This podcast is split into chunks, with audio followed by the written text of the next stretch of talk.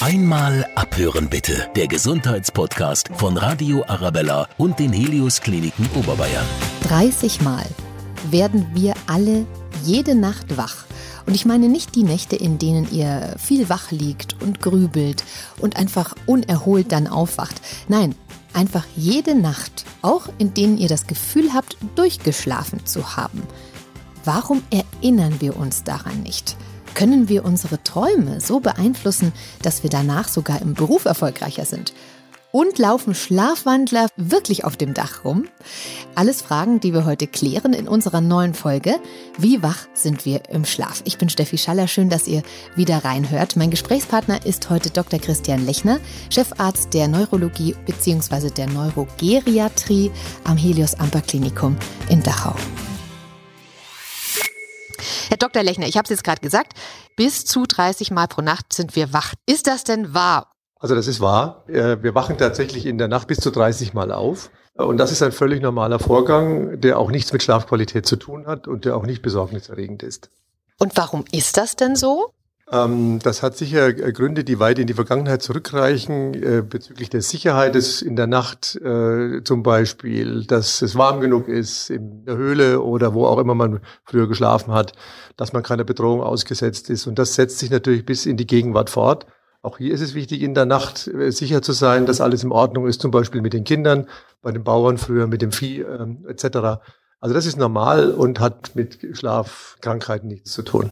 Warum erinnern wir uns denn da nicht dran? Der Schlaf hat ja eine Funktion, Erinnerungen zu löschen auch, vor allem Gedächtnisinhalte des Tages zu löschen oder neu zu sortieren und nicht neue Inhalte aufzunehmen. Also es sind auch beispielsweise kurze Aufwachvorgänge, die in der Regel maximal eine bis drei Minuten dauern, auch so uninteressant letzten Endes, sodass sie nicht Gedächtnisinhalt werden. Man nutzt sie auch zum Beispiel, um die Körperposition zu ändern, sich zu drehen auch beispielsweise für einen kurzen Toilettengang, aber auch die werden oft nicht erinnert. Das finde ich tatsächlich faszinierend. Also ich kann mich nicht erinnern, wenn ich aufwache und auf die Toilette gehe. Da brauche ich ja trotzdem auf jeden Fall mindestens drei Minuten dafür. Kommt darauf an, wo die Toilette liegt, ja, von meinem Schlafzimmer aus natürlich. Das, wenn ich Sie heute Abend frage, ob Sie wann und wo Sie auf Toilette waren, werden Sie das unter Umständen auch nicht mehr wissen. Und das ist ja auch ein Schutz des Gehirns vor Überladung, vor Überfrachtung mit äh, unsinnigen Gedächtnisinhalten. Heißt das denn im Umkehrschluss auch, dass unser Gehirn tatsächlich auch mal schlafen darf in der Nacht? Oder schläft unser Gehirn nie? Also das ist die Frage, wie man Schlaf definiert. Also Schlaf definieren wir erstmal als Allgemeinbevölkerung als Fehlen von Wachheit. Ähm, das ist aber nur eine Sichtweise der Dinge. Die Schlafmedizin und die Schlafbeobachtung zeigt, dass es verschiedene Schlafstadien gibt. Von Leichtschlaf, Sie haben das schon angedeutet, bis zu Tiefschlaf. Dann gibt es den sogenannten Traumschlaf oder Rapid Eye Movement Schlaf, also der Schlaf, wo die Augen sich extrem schnell bewegen, der restliche Körper aber extrem entspannt ist. Und je nach Schlafphase sind in, in unterschiedliche Aktivitätsgrade im Gehirn messbar. Deswegen ist die exakte Definition des Schlafstadiums eigentlich nur mit Hilfe eines EEGs, also mit einer Gehirnstrommessung möglich. Und da sieht man zum Beispiel, dass beim REM-Schlaf, also Rapid Eye Movement Schlaf oder auch Traumschlaf, landläufig genannt, extrem angeregt ist. Das Gehirn ist in voller Aktion, der restliche Körper ist extrem entspannt. Mhm. Also wie oft träumen wir denn? Wie, wie oft gibt es denn diesen also Rapid Eye Movement Schlaf? Den gibt es drei bis vier Mal, wobei die, der Schwerpunkt in der zweiten Nachthälfte liegt. Äh, diese Schlafzyklen, die wir unterteilen, dauern so schematisch gesprochen 90 Minuten und davon gibt es fünf in der Regel in der Nacht, beginnend mit Tiefschlafphasen bereits nach 15 Minuten nach dem Einschlafen. Alles idealisierte äh, Aussage, um dann am Morgen gegen 4 Uhr, 5 Uhr in der Früh im Traumschlaf zu verbringen. 4 Uhr, 5 Uhr in der Früh, sind das dann auch die Träume, die man meistens ähm, erinnert, wenn man aufwacht, oder? Weil die ja gerade passiert sind. Die, das Erinnern von Träumen ist in der Tat in der Regel an einen Aufwachvorgang gebunden und auch eine, an eine emotionale Bewertung. Das heißt, dieser Traum muss in, äh, uns in irgendetwas äh, ausgelöst haben. Entweder was Positives oder was Negatives. Man kann aber davon ausgehen, dass jeder Mensch jede Nacht träumt. Und wenn ich Sie jetzt frage oder Mitbürger frage, Wenige erinnern sich an das, was sie in der Nacht geträumt haben, weil auch da ähm, Träume, die Funktion der Träume ja ähm, auch komplex ist und nicht dazu da ist, um Gedächtnisinhalte äh, zu schaffen, sondern im Gegenteil, um Gedächtnis zu sortieren, die Festplatte im Grunde zu reinigen. Zu formatieren, ja. Zu formatieren. Das heißt aber nicht, dass hinterher nichts mehr drin ist auf der Festplatte, sondern dass die Festplatte bereit ist und sortiert ist und wieder neue Speicherkapazitäten für die Belange des Tages da sind. So würde ich mir das vorstellen. Und äh, deswegen ist ein Traum nicht etwas, was ähm, auftritt, um uns zusätzlich zu belasten oder zusätzliche Gedächtnisinhalte zu bescheren. Unsere Erlebnisse des Tages werden verarbeitet, die werden gespeichert tagsüber und werden nachts dann in eine gewisse Form gebracht und teils aussortiert, teils konsolidiert. Und das ist auch etwas, was unser Gedächtnis und unsere Leistungsfähigkeit erhält. Das heißt, wenn ich viel träume, bin ich erholter oder wenn ich wenig träume, bin ich erholter? Wenn man viel REM-Schlaf hat und nicht, wenn man sich an viel erinnert. Weil Erinnerung nicht zwangsläufig mit der Menge der REM-Schlafphasen zu tun hat, sondern eventuell eher damit, ob man aus der REM-Schlafphase aufwacht und ob man auch ein Mensch ist, der sich gerne an sowas erinnert und auch da einen Fokus drauf legt. Manche Menschen, die lässt das, lässt das völlig kalt, die gehen in das Tagesgeschäft über und manche Menschen, die reflektieren das, was sie geträumt haben und macht unter Umständen sogar Spaß, das zu reflektieren. Und äh, das ist auch etwas, was man sich zunutze machen kann, wenn es beispielsweise um Steuerung von Träumen geht, was ja durchaus möglich ist. Das ist ja ein, ein ganz, ganz spannender Aspekt, dass man beeinflussen kann, wie viel und was man träumt. Oder kann man sich, kann man nur beeinflussen, was man träumt und nicht wie viel? Also eher, was man träumt, wie viel eher nicht, weil das ist eher eine, eine biologische Variable. Aber man kann natürlich äh, zum Beispiel bei immer wiederkehrenden Albträumen, kann man versuchen, tagsüber sich schon eine Entwicklung des Traums selbst vorzugeben. Das muss man aber ähnlich wie in einer Psychoedukation, also wie in einer Selbsterziehung üben und sich ein schönes Traumerlebnis selbst gestalten. Jetzt habe ich mich natürlich auch ähm, im Vorfeld so ein bisschen eingelesen und habe dann einen äh, spannenden Aspekt ähm, entdeckt und zwar von der Heidelberger Universität. Ähm, da gibt es einen Sport- und Traumforscher, den Daniel Erlacher, der hat 2005 einen Versuch gemacht, dass ähm, Sportler, die davon träumen, dass sie Kniebeugen machen, im Traum tatsächlich sogar einen körperlichen Effekt davon haben, weil die Muskeln angefangen haben zu arbeiten, weil er davon geträumt hat. Also in der Sportmedizin ist das bekannt. Man kann durch Wachträume Bewegungsabläufe wiederholen im Schlaf und dadurch auch einen positiven Trainingseffekt haben. Ob das jetzt auf die Muskulatur wirkt, da bin ich eher skeptisch, weil wir eigentlich davon ausgehen, dass auch die Wachträume im REM-Schlaf stattfinden und im REM-Schlaf sich die Muskulatur ja nicht bewegt. Obgleich natürlich die Gehirnzellen, die die Muskulatur steuern, aktiv sein können. Also es gibt keine Bewegung und das Gehirn ist hochaktiv. Also ich glaube nicht, dass die Sportler sich nachts Bewegungen vorstellen und dann die auch im Nacht durchführen. Aber die Gehirnareale, die dafür zuständig sind, die kann man ansteuern und die sind aktiv. Das heißt, man könnte theoretisch schon einen Trainingseffekt in der Nacht haben, aber ist es denn überhaupt so sinnvoll? Also wenn jetzt ein Lewandowski sowieso äh, die ganze Zeit spielt und eh schon äh, als Leistungssportler an seine Grenzen geht, ist es dann sinnvoll, dass er nachts auch noch davon träumt, damit er da weiter trainiert? Oder braucht er diese Erholung? Ob sinnvoll ist, weiß ich nicht, aber ich kann mir gut vorstellen, dass Spitzensportler sehr oft von sowas träumen. Von diesen ganz präzisen, den letzten Präzisionen, die sie brauchen, um auch zum Erfolg zu kommen. Das ist eben nichts, was man tut, um, um sich vielleicht eine Trainingsstunde zu ersparen, weil man das ja nachts schon absolviert hat. Da geht es mehr um die mentale Vorbereitung und das ist beim Spitzensport ja eher so, dass da die, die Psychologie beziehungsweise die geistige Stärke eher eine Rolle spielt als die körperliche Fitness, die ja tagsüber trainiert wird. Aber die Verbindung von Gehirn, das, was das Gehirn machen möchte mit dem Körper, das kann man eventuell nachts noch ein bisschen nachschärfen. Wäre das tatsächlich auch möglich, wenn ich ähm, erfolgreich sein will in meinem Beruf, dass ich auch das im Schlaf dann trainiere, dass ich mir immer wieder sage, das wird funktionieren, das wird funktionieren, also den Fokus auf den Erfolg zu setzen? Also gibt wohl auch Studien, die zeigen, dass man Ängste überwinden kann beim Sprechen vor großem Publikum dass man auch Ängste überwinden kann, in fremder Sprache zu sprechen. Gibt ja auch Hinweise darauf, dass man, wenn man sich zum Beispiel jetzt einen Englischkurs besucht oder in England ist vier Wochen oder in einem Ausland, anderem Ausland ist, mit einer anderen Sprache, dass man sogar in einer anderen Sprache träumt. Das stimmt, das habe ich schon erlebt. Ich war mal vier Wochen in Neuseeland mit meinem Mann zusammen und habe dann wirklich angefangen, nach zwei, drei Wochen Englisch zu träumen und war dann völlig fasziniert, dass ich das kann im Traum. Ich weiß noch, da war ich richtig überrascht von mir selbst, wie gut ich plötzlich Englisch gesprochen habe. Fast so, als wenn man betrunken ist. Da, da kann man nämlich plötzlich auch viel besser Englisch sprechen, als man denkt. Man träumt natürlich befreit von Ängsten und befreit von äußeren Zwängen und unter mhm. Umständen mag das dann auch besser wirken. In jedem Fall ist es möglich. Und ich glaube auch, dass da der Traum eine gewisse Funktion hat. Aber wie eingangs schon gesagt, das ist auch eine Konsolidierung und eine Verbesserung von Gedächtnis. Mhm. Und möglicherweise ist das ein gutes Beispiel, weil es ja relativ vielen Leuten so geht, dass sie nach kurzer Zeit bereits schon von den Abläufen träumen. Selbst wenn man einen neuen Beruf anfängt, kann es sein, dass man nach ein, zwei Wochen schon davon träumt, wie man am besten äh, die, die Leistung auch, die erwartet wird, auch äh, bringen kann. Ja, Das finde ich ganz spannend. Was muss ich tun, um äh, meine Träume langfristig beeinflussen zu können? Funktioniert da Meditation, Hypnose? Was sind so Möglichkeiten? Wie, wie kann ich da selber rangehen an das Thema? Oder sollte ich es vielleicht sogar gar nicht selber machen, sondern mir da professionelle Hilfe holen? Professionelle Hilfe braucht man, wenn es einen sehr belastet.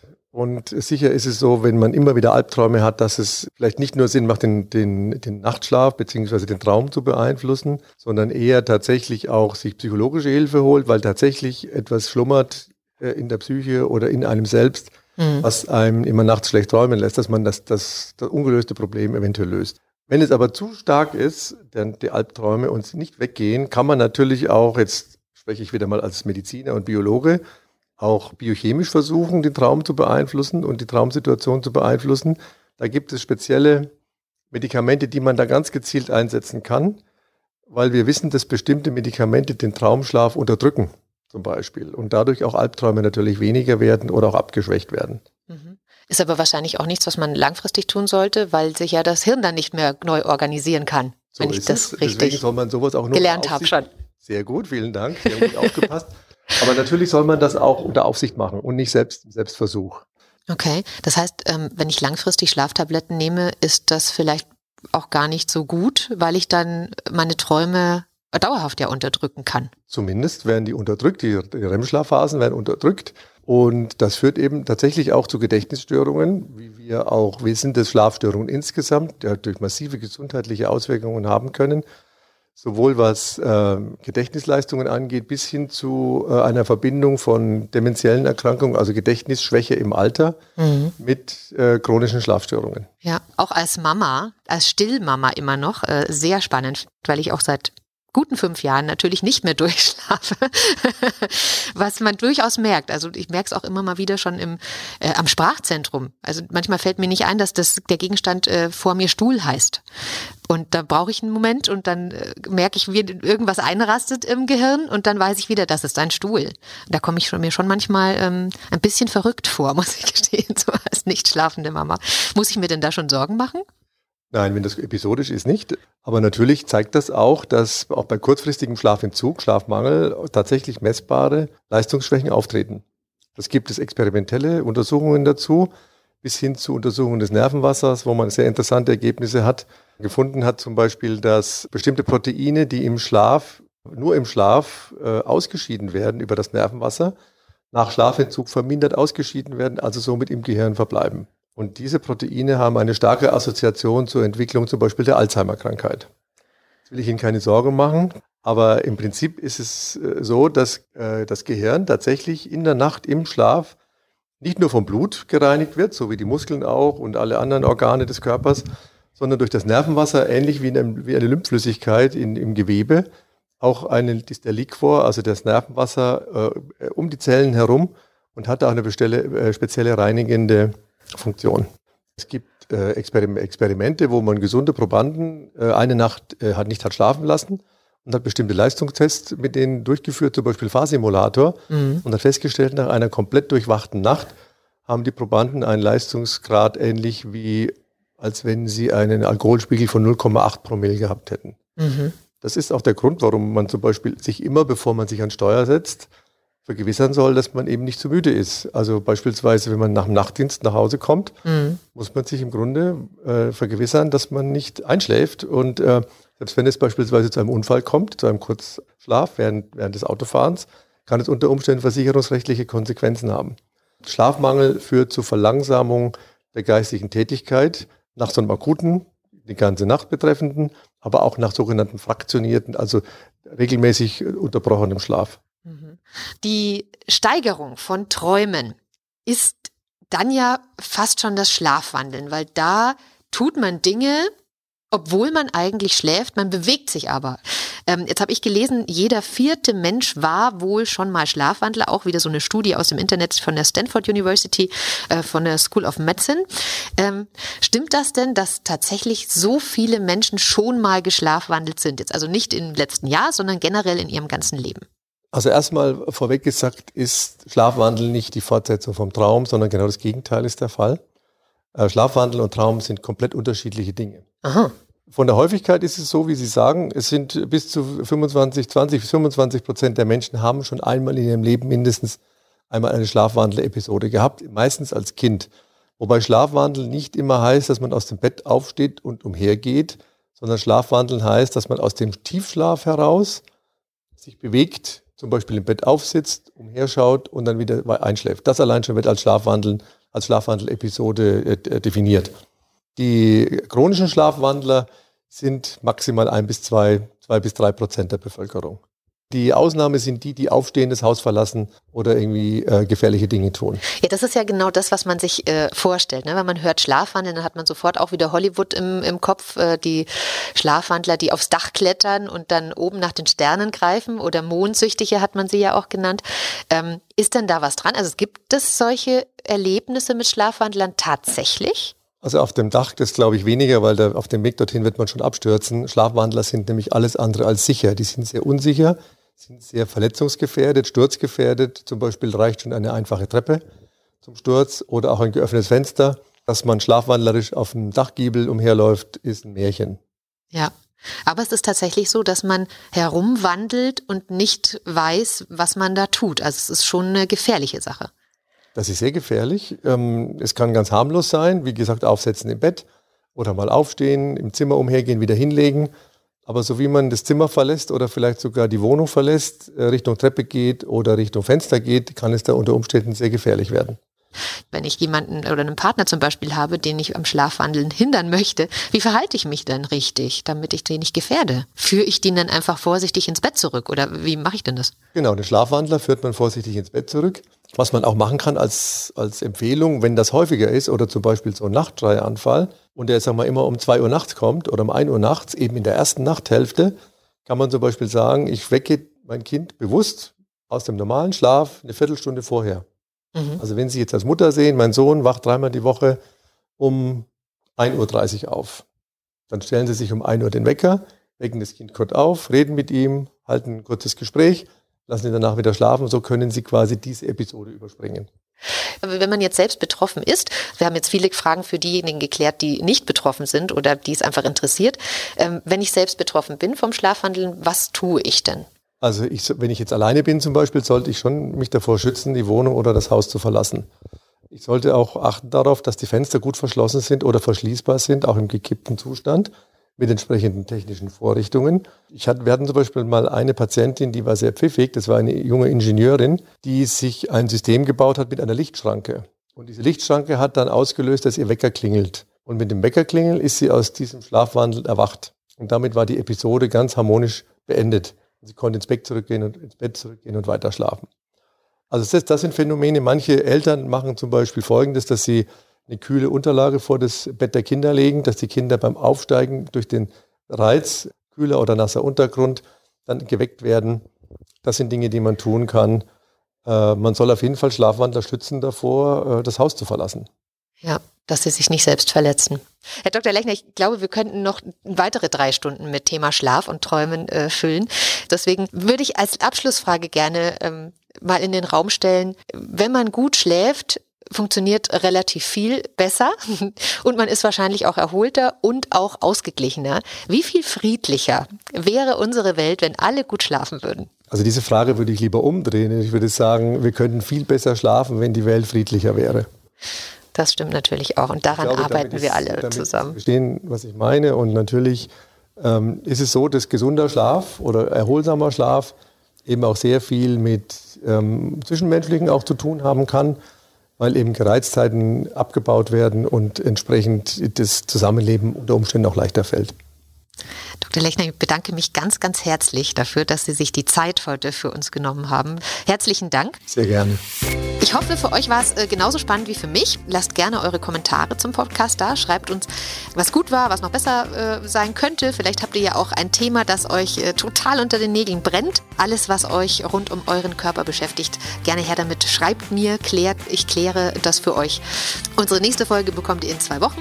Ich würde mich total freuen, wenn ihr reinhört Im Auto, beim Bügeln, auf der Baustelle, beim Kind ins Bett bringen, so wie ich gerne, oder während eines langweiligen Zoom-Meetings, aber bitte den Ton vorher leise drehen. Ich freue mich, wenn ihr uns einmal abhört, bitte. Alles Liebe und bleibt gesund. Einmal abhören bitte. Der Gesundheitspodcast von Radio Arabella und den Helios Kliniken Oberbayern auf radioarabella.de und überall, wo es Podcasts gibt.